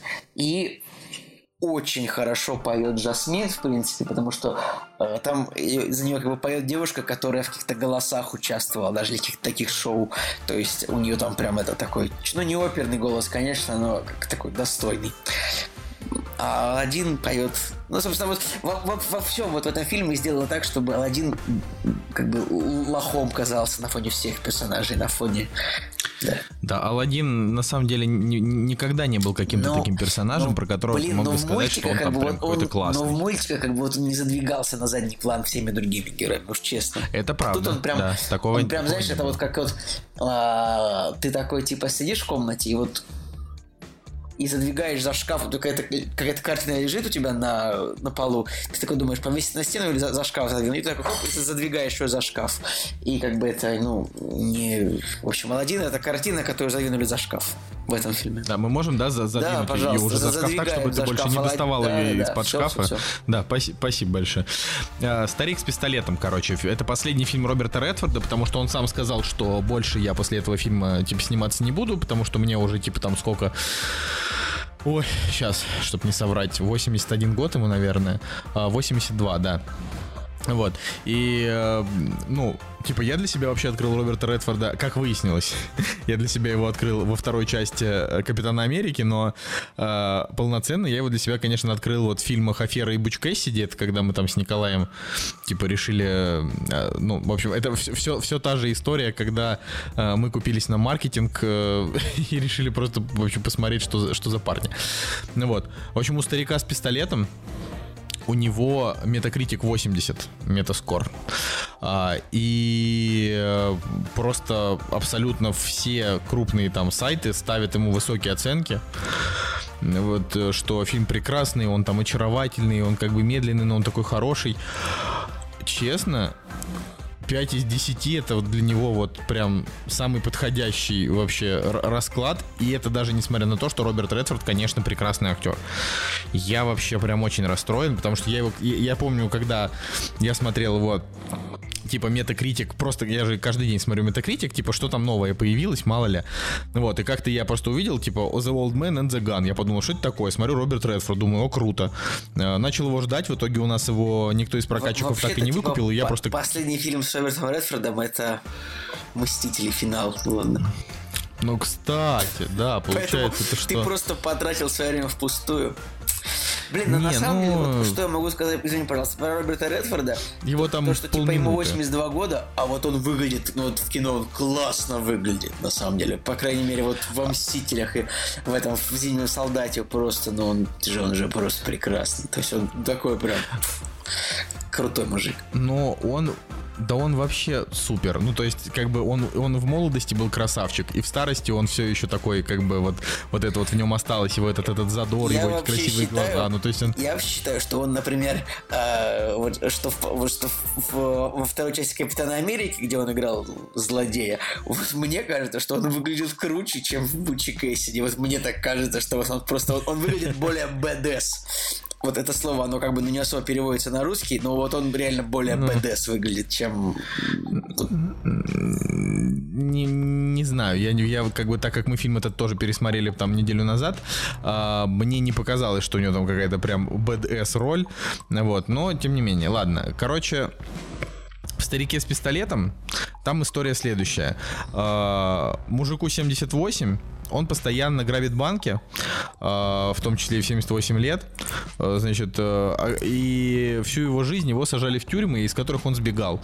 И вот как бы история просто о том, как Кейси Аффлек, который играет копа, значит, пытается его поймать, но очень как-то медленно, потому что он такой сам по себе довольно пассивный. Ну, то есть это как бы Кейси Аффлек играет вот стандартного Кейси Аффлека, то есть везде он такой грустные такие щенячьи глаза, и он такой медленный, неторопливый, и что-то он все время в меланхолии, ну вот такой. Блин, типа Кей- ну, Кейси вот. Аффлек, это вот реально, ты его правильно описал. Вот он такой же был в фильме «Манчестер by the Sea». Да, и да, в этом да. самом, такой же он был в э, фильме. «Прощай, э, детка, прощай». Вот «Прощай, это просто детка, весь прощай», да. бродил просто с грустным лицом.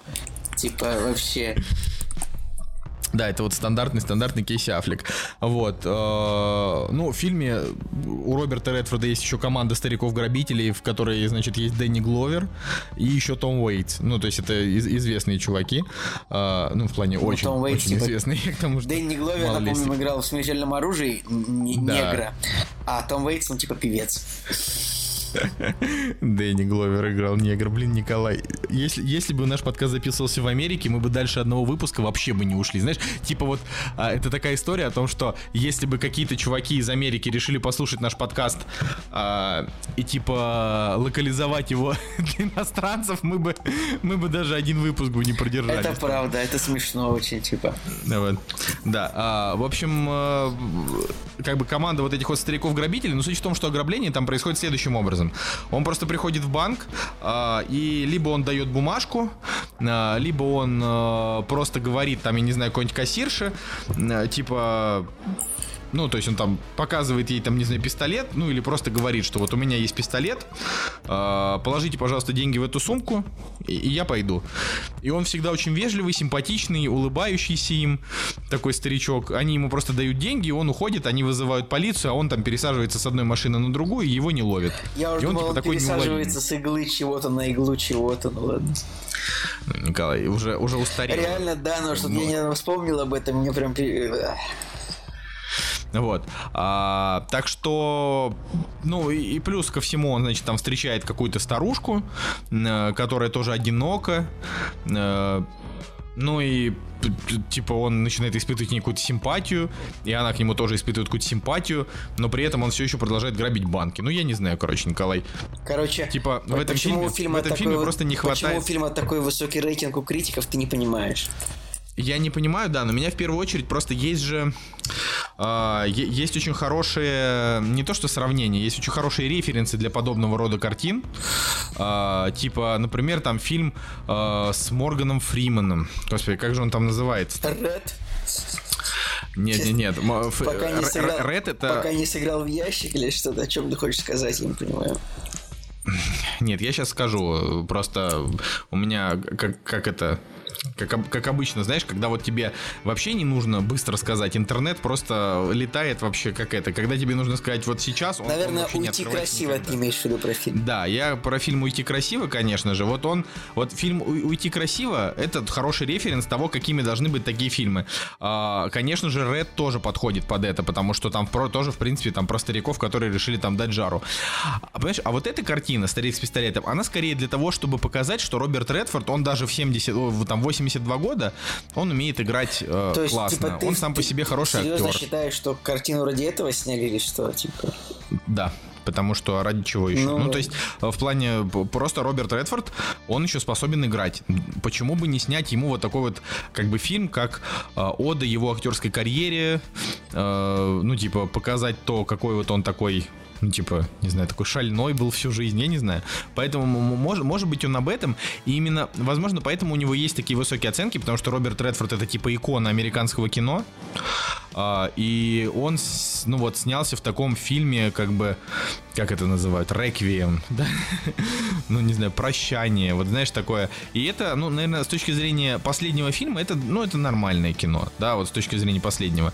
Но если бы это был не Роберт Редфорд, а просто любой другой старикан, а, и, и, ну, как бы сценарий здесь не, ну, вообще никаких проверок не выдерживает, потому что там по большей части в фильме просто ничего не происходит, он очень скучный. Вот.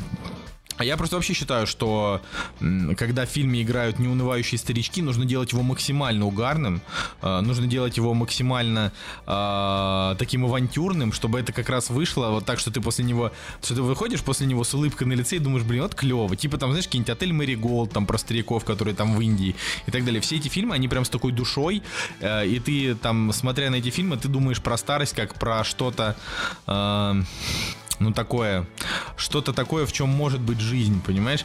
А этот фильм, он, э, какой-то такой мертвый. Хотя там главный герой такой весь авантюрный и так далее, он все равно какой-то про поняли, что он угасание. тебе не понравился. И, в общем, друзья, не смотрите этот фильм, даже если вам очень нравится Роберт Редфорд. И на- найдите Нет, ну если он вам другое. очень нравится, то почему бы не посмотреть? Ну, то есть это такое дело. Ладно, ладно, Николай, а, давай Пора уже, пора уже общаться про то, что действительно всем интересно, друзья. Ну, я просто Чернобыль смотрел только одну серию, я про нее уже рассказал, поэтому Блин, я тебя, тебя поддержать не, смотрел смогу. дальше Чернобыль, ну ты черт вообще просто. Так вообще. Да потому что мне, то, то есть, знаешь, а, ну я просто, во-первых, я жду, когда они все вы, а они уже все и вышли. Нет, еще да? одна, одна еще не вышла. Точно не вышло, Точно, да? я смотрел ну тогда я все-таки дождусь, когда она выйдет, чтобы посмотреть. Но а, тут момент такой, короче, вот я что хочу сказать. Мне, конечно, первая серия понравилась, но не настолько, чтобы его настолько хвалить. То есть, Короче, ладно, Николай, тут просто, нет смысла. нет просто смысла. хвалят вообще. Нужно смотреть остальные серии, потому что на самом деле, вот, ребят, просто чтобы вот так вот, э, вот, как бы это описать, понятно. А вот, вот Чернобыль, а, вот это, вот этот сериал, это феномен. То есть телевизионный. Это именно что... Это вот, вот последний телевизионный феномен, наверное, ну, как не знаю, что это были там э, во все тяжкие. Вот Игра престолов, это вот прям сейчас закончился телевизионный феномен. А Чернобыль это такой небольшой теле- феномен, потому что как бы вот тут просто есть 10 этих самых, просто 10 причин, почему это невероятная вещь. Во-первых, во-первых, у него рекордные рейтинги на MDB. Ладно, это не важно, на самом деле, какие у него рейтинги. Да там, там, да там сумасшедшие рейтинги, я не могу понять, откуда они взялись. 9,5, 9,7 у него рейтинг. Но реально это невероятно круто поставленная история про то, как это все было. И, то есть, вот, блин, ты посмотрел одну серию, мне даже обидно, что не можем мы это обсудить с тобой так вот, чтобы всецело. Потому что это очень круто. То есть это прям очень крутая постановка, а, невероятно атмосферная, невероятно достоверная, невероятно правдивая. И вот и вот наверняка ведь никто не знает, на самом деле, как там это все происходило. Ну, кроме тех, кто читал какие-то большие статьи. В принципе, я ведь тоже понятия не имел. Я просто знал, что там произошла какая-то авария, и что-то там вот необитаемым стало это место на какое-то время.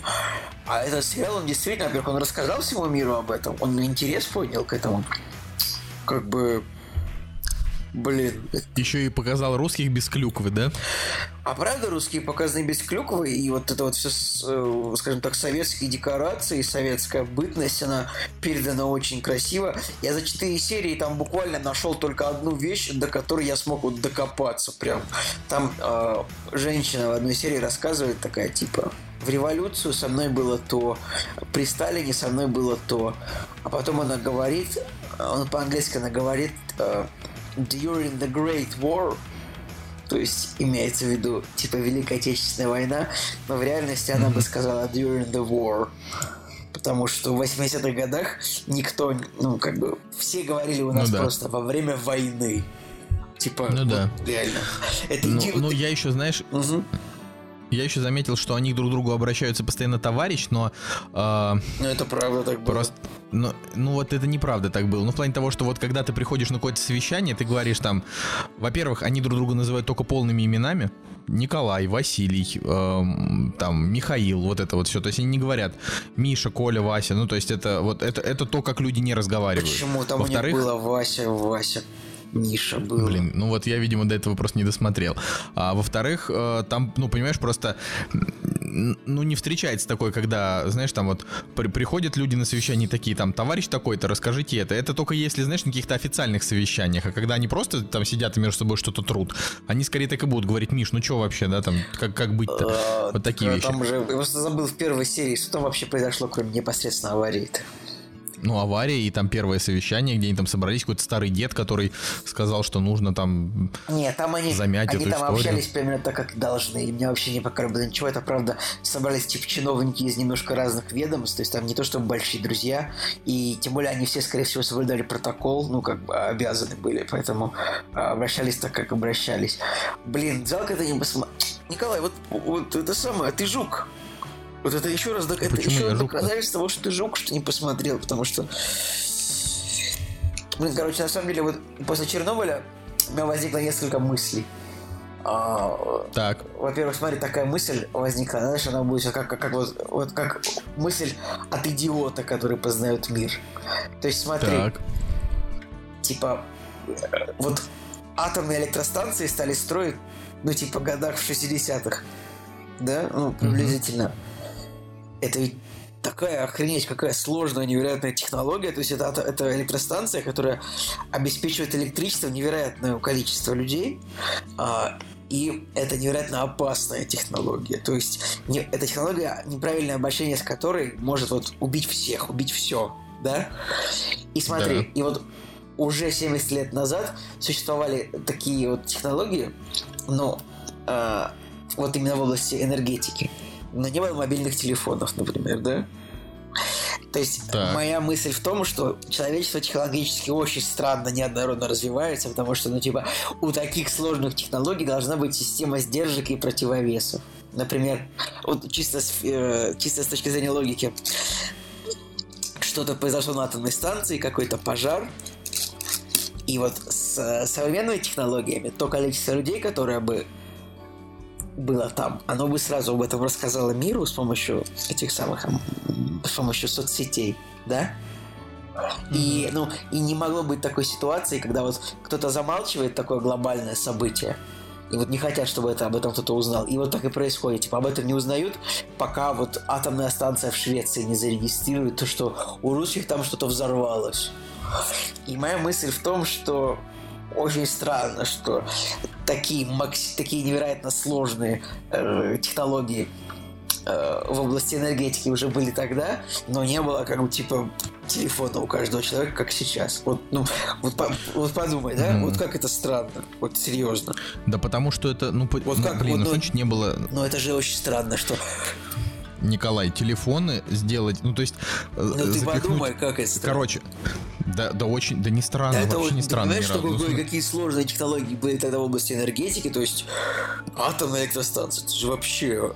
Николай, вот и не давай так, я вот... Я... никакой системы сдержек и противовесов от того, чтобы... Смотри, я, я вот не знаю физику. Я тоже, вот вообще. Я не знаю физику, но, но я могу себе представить, что, а, типа, для того, чтобы сделать атомную электростанцию, нужно атомную энергию как-то преобразовать в электричество, да, условно.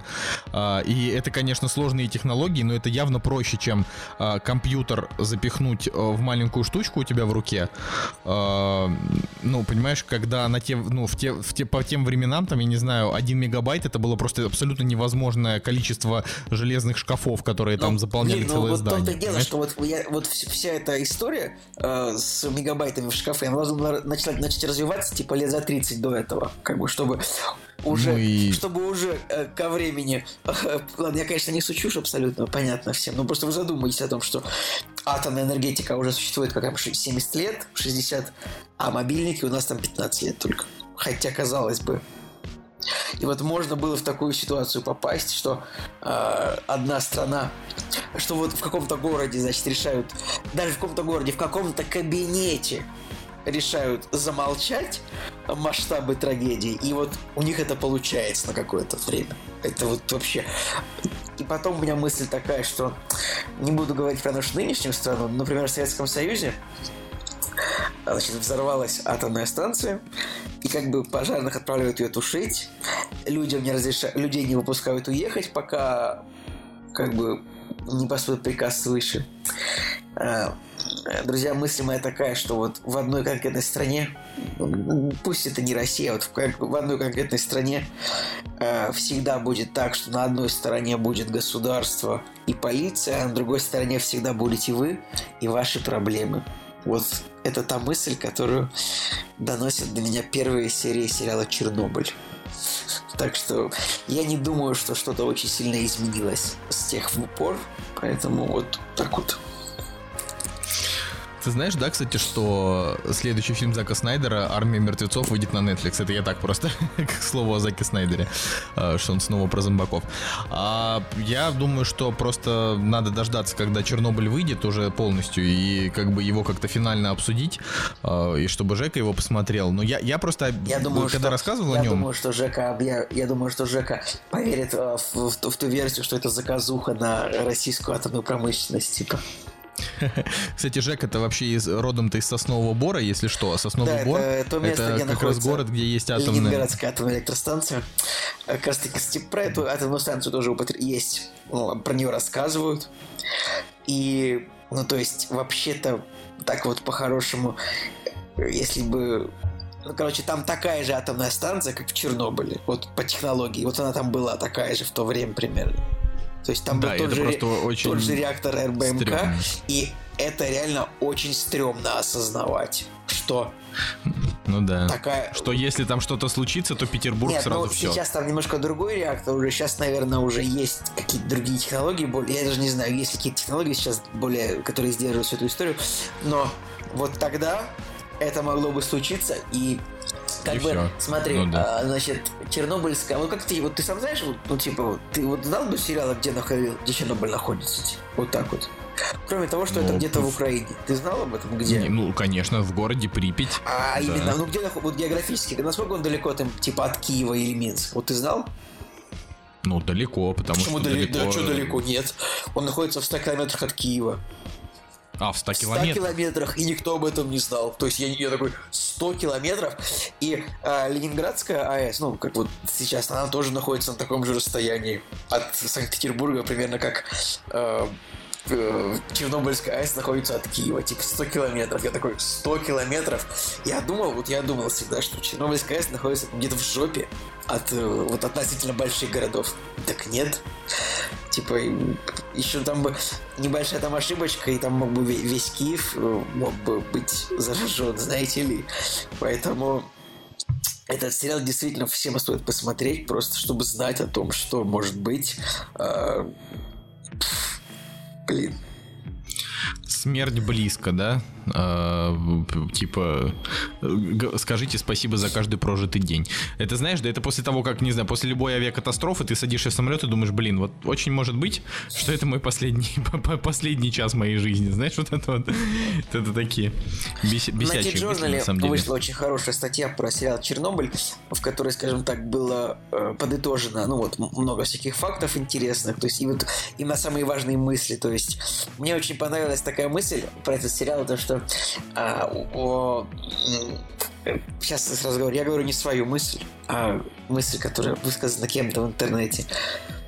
Интересно то, что в этом сериале очень э, правдоподобно показан Советский Союз, невероятное количество деталей. Там я даже увидел, там, типа, знаешь, вот из чашки, они пьют вот из такой чашки, э, типа, из которых я в 90-х в детском садике компот пил. Знаешь, такая вот чашка там, типа, красной точкой. Ну, может, ты там, ты там увидишь потом э, ее, ее в сериале. Очень скрупулезно переданы детали в сериале, а поскольку сериал снимается все-таки для западной аудитории, типа 95% этой аудитории, они просто не смогут этого оценить. Ну, потому что, как бы, ну, они же не знают, как это было, как это выглядело на самом деле, вот весь советский быт, и он прям, а он, правда, показан очень, очень Не, ну. Николай, ну что, а ты, а ты не знаешь, как выглядел весь американский быт 70-х. Ну ты же смотришь фильмы про американские Да, но 70-е и думаешь, 90 аутентично. Блин, но американцы снимают сериалы про американцев, типа, и вот 90% этой аудитории, они могут это оценить, потому что они это, вот потому что это, это их быт. А, ты имеешь в виду просто подавляющее большинство аудитории типа не поймет про это. Ну, не то, что не поймет, но вот они увидят чашку, ладно, чашка, чашка, а ты увидишь, как бы, как русский человек, он не ты. Допустим, человек, который на 10 лет старше тебя, типа, который вот жил там в 80-х, он увидит чашку и такой, да, вот в этой чашке, типа, это вот такие чашки были во всем СССР. Такие вот сигареты сочинские, это мы курили, правда, там, там пачка сигарет там, да, вот такую водку мы пили, а, да, вот такие чайники у нас стояли. Вот, американцы, они такие думают, ну, вот такие, ну, наверное, вот такие чайники у них там стояли, подумают. А вот, ну, как бы, эта скрупулезность, мысль в том, что эта скрупулезность переданная, она, э, как бы, ну, то есть она будет оценена очень малым количеством зрителей. От всего, от зрителей сериала, потому что он hbo и он для американской аудитории все-таки. Ну, Вот такая вот мысль. Потом следующая мысль по поводу этого тем не сериала. менее, у них оценки даже выше, чем у нас. По- Конечно, потому что сериал, в принципе, негативно показывает э, наших чиновников, которые могут, э, которые как бы ну, жертвуют людьми в целом в сериале. То есть там типа говорят, иди там, иди там туши станцию, атомный реактор, там, который там означает твою смерть. Э, вот это действие. Приказ как бы Потом какая мысль еще? Ну, то есть, э, значит, главред «Эхо Москвы» Алексей Венедиктов говорит такой, типа, это должны снимать мы. Были, почему вот обращаться к Мединскому, к министру культуры, почему это вот, слышите, Мединский? Это должны были снимать мы, а не американцы. Вот это вот такой твит. Вот. Ну, короче говоря, ребят, все смотрите, это круто. А, но самая хорошая, э, самая важная мысль Чернобыль, она мне понравилась, это уже я собираюсь сейчас тоже это высказать. Э, значит, корреспондент э, «Комсомольской правды» Дмитрий Стешин, ну, достаточно известный корреспондент, который, вот этот военный корреспондент, который написал очень много статей там, про Сирию, про Донбасс, э, как бы прям у него там есть премия журналистская, вот он такой в горячих точках работал, уважаемый человек довольно. Он раскритиковал шоу за фактические ошибки, а также намекнул, что сериал выпустили специально ради атаки на компанию Росатом, типа, которая конкурирует. А, то есть вот, вот он пишет, что сейчас, например, а, Болгария не может решить, а, с кем заключить контракт на стоять с атомной станцией, типа с американцами или с российской компанией. И вот тут выходит Чернобыль. Вот он говорит о том, что э, выходит Чернобыль о том, что дикие русские устроили с помощью своих реакторов небывалую экологическую катастрофу в Европе. Ничего личного, просто бизнес. То есть он, он так резюмирует сериал. А мне понравился ответ ему в комментариях, типа самый лучший комментарий. А о чем писала газета «Комсомольская правда» 26 апреля 86 года? Типа, вот это прям, это прям точно. Это вот даже это останется без моего комментария, просто вот такая вот мысль. Да. Стареешь, Николай. Вот тебя, знаешь, это ты уже, знаешь, начинаешь, смотря вот э, прямо, Не, мы на самом когда деле... вы мне предъявляли, что вот ты там все про свою революцию трешь, там смотришь фильмы, но вот сами такие же уже все, это же очевидно. Все с Мы- возрастом мы на самом начинается, деле- начинаются исторические экскурсы, начинаешь Не, интересоваться. Русские как бы ну, не показаны какими-то дикими злодеями там, или мерзавцами, но просто показано то, что вот партийные чиновники, а, они больше всего как бы боялись за свою жопу. И вот за то, чтобы чиновник э, чуть выше рангом как бы не, не поругал их, не, и не передал чиновнику еще выше рангом. Вот, это Ну показано. просто самое это важное, что в принципе исторически это так и было. То есть Тогда а, по так факту и было, конечно.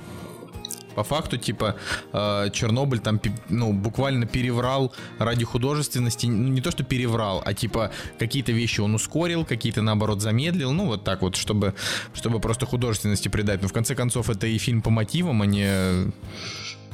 Ну, типа, не- он типа, не претендует на полностью историческую, э, ну как, как это слово Достоверность. сказать? В общем, на достоверность, да. Финал Чернобыля разозлит многих людей, когда они увидят, как брат стал главой СССР. Это смешная шутка.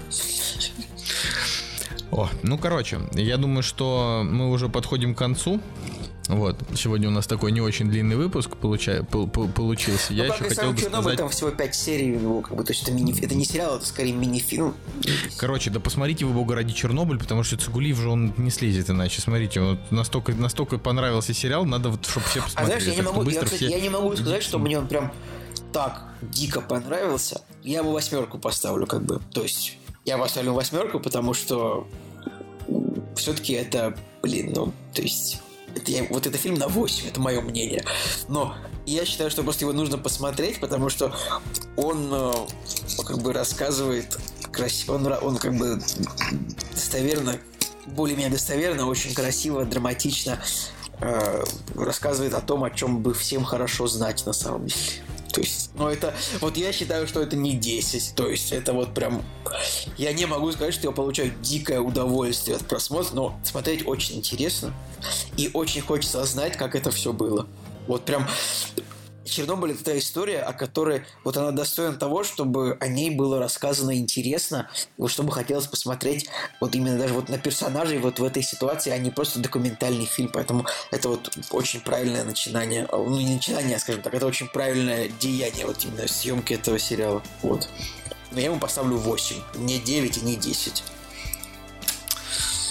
Ну, ты еще досмотри, может понравится Ну, ладно. еще больше, знаешь. Короче, я еще хотел, хотел напоследок сказать, что а, сегодня, вот когда мы записываемся, но э, да, это значит 29 мая, большой день, потому что Хидео Кадзима выпустил а, полноценный, ну ладно, полноценный это сложно, если когда ты говоришь про Кадзиму. Короче, он выпустил гейм- геймплейный трейлер игры Death Stranding а, с датой выхода, и люди просто вот э, с момента, как он вышел, они до сих пор просто в шоке от того, что вообще это произошло. Короче, ситуация какая?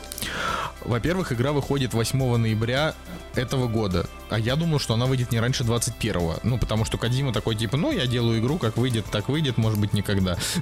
Это же стандартный Кадима. Во-вторых, там, наконец-то, в трейлере показали, что вообще будет происходить э, ну, как-то, а, опять же, ни, ни хренища, непонятно вообще ничего. Но хотя бы понятно, что можно будет немножко, понятно, что можно будет делать в игре, как там передвигаться, как чуть-чуть показано, как он стреляет, ну, то есть вот какие-то такие вещи. А, соответственно, уже виден уровень графики, то есть что это там, что, что за технологии там используются. А, и ну, пока что я, конечно, взбудоражен. все, все еще, потому что все-таки э, тут в, глав, в главной роли, знаешь, Норман Ридус, Мац Микельсон, Гильермо Дель Торо, Николас Виндин Крефон, знаешь, Лея Сейду, ну, она как бы, она просто клевая, типа, там, это не какое-то там громкое имя, просто классное. Ну, типа, знаешь, затащить в одного из персонажей, то есть, представляешь, да, старик Гильермо Дель Торо реально, типа, отыгрывал во всех этих точках на лице и на теле. Ну, знаешь да, как, да. как делают такие игры ну вот. Такое, то есть это же прям круто. А, и самое главное, что она так скоро выйдет. В общем, это просто невозможно. Возьмите мои деньги как можно скорее, даже несмотря на то, что я вообще не понимаю, про что эта игра и что там вообще будет происходить. Вот. Но ты, конечно, трейлер не смотрел, да, Николай? Ну, Потому что тебе пофигу, у тебя не будет, у тебя нет PlayStation. Да, это правда. Я, ну, как бы, я не буду, скорее всего, играть. Ну, я, я честно посмотрю, представляю может быть, себе. на ютубчике, как люди в нее играть будут. Ну, я, короче, я уверен просто на 100%, что огромный скачок продаж PlayStation будет перед выходом игры, когда она выйдет. Ну, потому что Типа это эксклюзив для плойки, и это одна из самых ожидаемых игр вообще вот последних лет. А, то есть тот же Red Dead Redemption, его там начали ждать, ну, я не знаю, ну, типа за, не знаю, ну, за год, наверное, да, там что вот э, они там объявили, что делают игру, и все такие, ну, непонятно, ну да, про ковбоев, ну что там можно. И вот где-то за полгода стало чуть больше сведений, и буквально месяца только за три я, может, сейчас, конечно, перевираю все даты, но вот, насколько я помню, так, месяца за три они начали уже выкатывать какие-то вот моменты, когда ты смотришь трейлер и думаешь, блин, да, вот это клево, вот в это я бы хотел поиграть, это я про Red Dead Redemption. А Death Stranding Кадзима уже просто два года в мозге компостирует, то есть, ну, вот он на, на полном серьезе, он выпустит трейлер там на 10 минут, в котором просто, просто вообще ничего не понятно, там, не знаю, чувак идет в какой-то нефтяной грязи, младенец превращается в нефть, потом какие-то какие тени в воздухе, и вот это, и там какие-то сцены диалогов, в которых персонажи ничего друг другу толком не говорят, просто произносят какие-то слова. Вот это все. И ты думаешь, блин, ну, наверное, он просто сейчас перемудрит и сделает очередную какую-то очень сюрную историю, а вот как бы выходит трейлер, и ты понимаешь, что да, это будет какая-то какая сюрная история, но там прям слишком много всего. Там, знаешь, и Первая мировая война, и США будущего разрушенное, и что-то там, и чего только нет. И главное, все как-то выглядит, ну, типа, по-другому. Не как обычно. Ну, не знаю, мне кажется, это классно. Вот. Так что, если вы вдруг не смотрели трейлер Кадзимы, смотрите трейлер, покупайте себе PlayStation и вообще будьте, будьте классными. Вот. Николай. Так а что? Что? Неужели, неужели это не, не стоило про это сказать? Нет, почему же? Вот, а еще э, Тор сказал, что ему понравилось играть толстого Тора. Э, как, э, ну, как бы, как мы должны, в каком контексте мы должны эту новость обсудить? Ты хочешь мое мнение по этому поводу или что?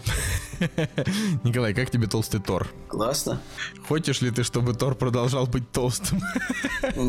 Типа, да, мне кажется, Блиц. ну, как бы, Блиц. мешает ему. Николай, толстый Тор или Халк, который вернется в свое старое состояние? В смысле, я не понял. Э, что я должен выбрать? Старого Халка вот. и толстого Тора? Да. Пусть останется толстый Тор. Мне кажется, это будет, это будет очень смешно, типа, если э, они ну, как бы изначально, то есть они разрушили образ персонажа, скажем, ну не разрушили, а просто полностью изменили, и то есть Просто вот, ну, типа, к этому были не все готовы, это не всем понравилось. Многие люди, которые воспринимают слишком серьезно, они такие, да, как, такие, сейчас давай, такие, как можно было сделать такого крутого героя таким мальчиком для битья и посмешищем? По-моему, прекрасно. То есть самоирония, все дела, это классно. Ирония, шутки. Вот Годзилла, еще... вот Годзилла у вас всегда будет э, серьезный, как бы невероятно. И в DC все будет серьезно. Хотя нет, они там уже, они же уже превратили Лигу справедливости в комедию. Ну ладно, все. Ага. Короче, просто Хемсворт сказал, что Марвел типа собиралась вернуть его в классическую худую форму. Вот, в, в Мстителях финал, но в итоге он типа сказал, нет, давайте, давайте вот я останусь с животом, так будет веселее. Подожди, когда они Вот. собирались вернуть Мне его? кажется, Николай, хорошее что было значит- решение. Что значит вернуть в худую форму? Типа, Ну, типа, на протяжении под конец фильма... фильма он- А, в под конец фильма? Ну, типа, под конец фильма он, э, ну, опять становится с прессом. На самом деле, кстати, честно говоря, а, я весь фильм думал, что так и произойдет. Что он, типа, приведет себя в форму к последней битве, но в итоге они решили просто убрать это. Ну вот. И в этом, в этом что-то есть. Ну, то есть он же там сражается в итоге толстяком. Да, Нормально. вообще в чем проблема, если у него типа нечеловеческая сила, как бы будто бы какая-то есть разница ему для сражения, есть у него живот или нет, ну как бы. э, То есть это же для человека, наверное, важно, а для того, ну, как бы, ладно. Это, это, это, Николай, не толстизм, это просто, это, это просто логика. Толстизм это смешно. А типа толстизм это типа что? Это как сексизм, то есть Да, это, это, типа это плохое типа отношение это к фэтшейминг, да, только по-русски. Да. Фэтшейминг только по-русски. Все верно, Вер- Николай. Это просто а, это новый термин, который я придумал, так что я считаю, что можно его уже запатентовать и организовать. Знаешь, э, в начале, в начале 20 века были толстовцы, в начале 21 века толстисты. Я потом типа толстист, и толстизм и ленизм. Ладно. Ну, нет, там тол- толстизм, жаробасизм какой-нибудь. Ну, я не знаю.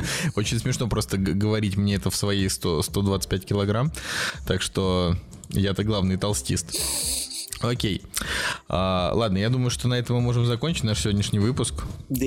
А, не смотрите завод, смотрите Алладин и Чернобыль.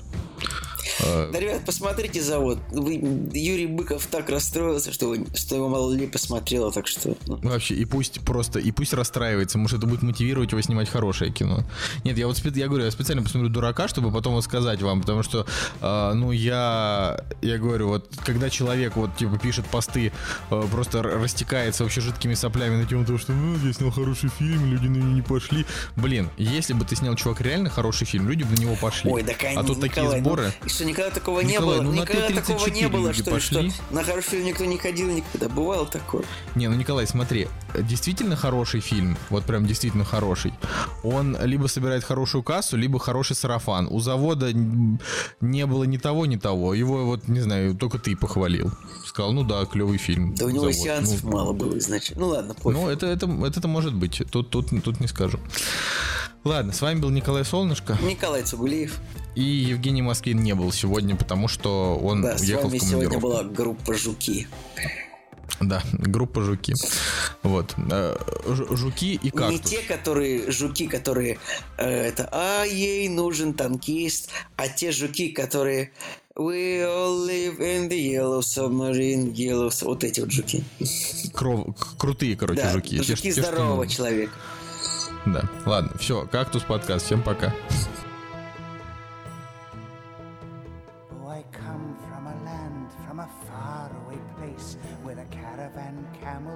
Oh. Where they cut off your ear if they don't like your face. It's barbaric, but hey, it's home. When the wind's from the east and the sun's from the west and the sand in the glass is right. Come on down, stop on by, hop a carpet and fly to another Arabian night. Arabian nights like Arabian days. More often than not, are hotter than hot in a lot of good ways.